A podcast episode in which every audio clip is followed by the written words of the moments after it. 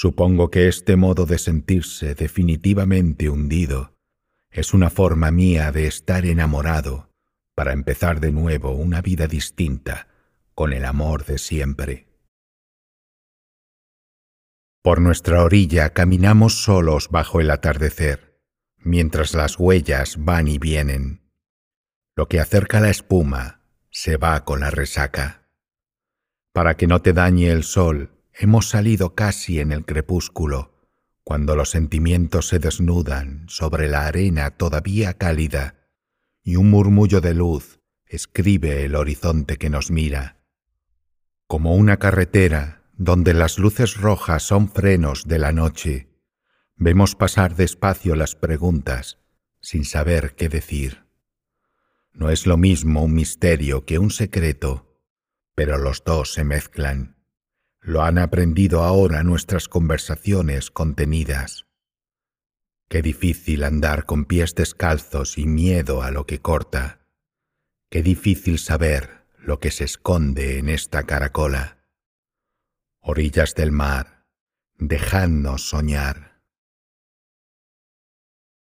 Las botellas están en la despensa la ropa en el armario, las horas en sus días, los coches circulando por las calles con un sentido regular del tráfico, más precisos que nunca los recuerdos, cada uno en su año y su ciudad, las tierras y los mares en los mapas, la pantera en la selva, la luna en sus poemas, las ideas, las dudas, las pasiones, hechas a resistir consigo mismas. Por géneros los libros, los números por orden alfabético en las agendas del teléfono, las letras como cifras en los ordenadores, las dos almohadas en la cama, las zapatillas simulando espera con su tranquilidad de buen rebaño. Que todo esté en su sitio es el mayor desorden que pueda imaginarse.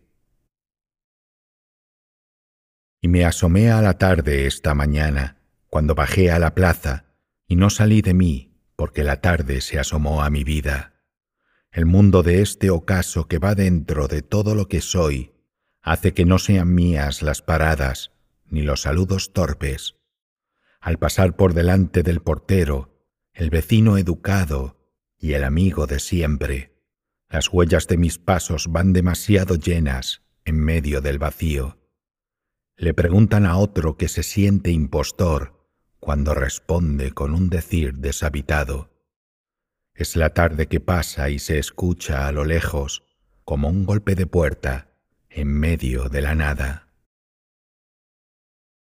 La veo en el espejo mientras se arregla los cabellos, como quien hace cola en la puerta de embarque en busca de un destino. No sé lo que baraja su paciencia, ni lo que cabe en mi silencio. Me vigilan a mí los maniquíes con su sombra de ojos y sus pelucas educadas en el verbo buscar y en la razón del arte.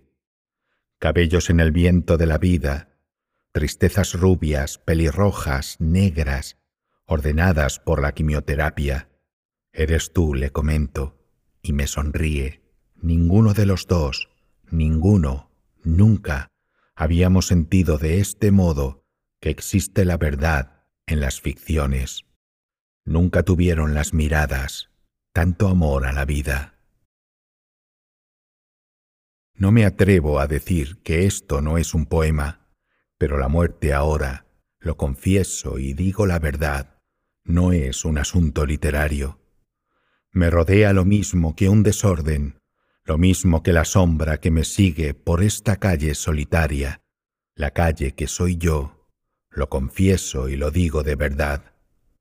Por más que me repito y murmuro, tal vez la pierdo poco a poco, aunque la quiera paso a paso y la cuide si hablo con la luz, para que esté conmigo, para que no desaparezca, para que nadie diga, ya nada puede hacerse.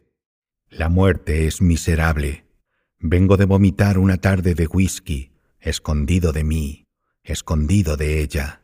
Negocio con la vida deshojada, pero la muerte es miserable. Y pierdo los papeles y vomito en un baño cualquiera. y temo que me vean de esta forma. Pueden avergonzarse de mí. Me doy vergüenza en muchas ocasiones, pero tengo razón. La muerte es miserable, miserable. La muerte es miserable.